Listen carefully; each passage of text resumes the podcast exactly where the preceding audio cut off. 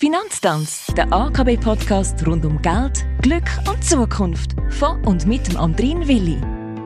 Herzlich willkommen, das ist die insgesamt 23. Folge und die erste von der dritten Staffel vom AKB-Podcast Finanztanz. Mit der Regula Simsa haben wir über das nachhaltige Anlegen geredet. In dieser Staffel gehen wir ein bisschen in die Vogelperspektive. Es geht ums Anlegen als Ganzes. Was sind Anlagen überhaupt? Welche Formen gibt es? Und so weiter. Einer, wo das und noch viel, viel mehr dazu weiß, ist der Sascha Haudenschild. Er leitet die Vermögensverwaltung bei der AKB. Herzlich willkommen. Sascha, bevor es losgeht, was bedeutet Vermögensverwaltung zu leiten? Also, was machst du genau und was hat das mit Anlagen zu tun? Mein Team und ich sind zuständig für Vermögenswerte, wo die Kunden nicht äh, selber anlegen wollen, sondern uns anvertrauen zum Anlegen.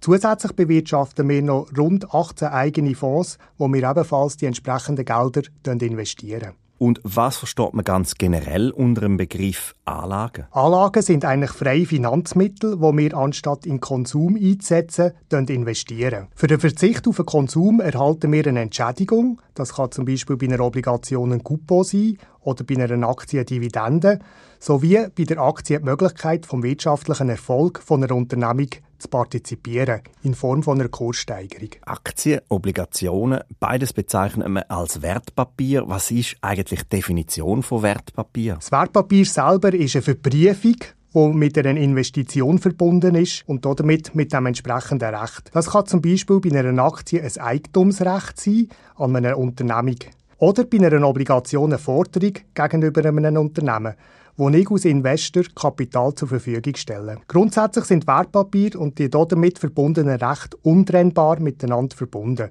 und können individuell weder geltend gemacht noch weitergegeben werden. Früher sind Wertpapiere in Form von einer Urkunde tatsächlich physisch vorhanden. Heute gibt es sie eigentlich nur noch in der digitalen Form. Jedes Wertpapier in der Anlagewelt hat eine individuelle Kennnummer. Mit dem kann sie eindeutig von allen beteiligten Parteien identifiziert werden. Die meisten Wertpapiere werden regelmäßig an einem öffentlich zugänglichen Ort, der Börse, gehandelt. Dort wird regelmäßig auf der Basis von Angebot und Nachfrage der Preis von einem Wertpapier bestimmt. Vielen Dank, Sascha Haudenschild, für deine erste Einschätzung zum Thema Anlegen und für die Blick in deine Aufgabe. Viele detaillierte Informationen rund ums Thema Anlegen findet man auch auf der AKB Homepage. Der Sascha Haudenschild und ich, wir danken fürs Zuhören. Nächste Woche geht's wie immer am Mittwoch wieder weiter mit dem AKB Podcast zum Thema Anlagen. Macht's gut und schaut gut, wo das Geld ankommt.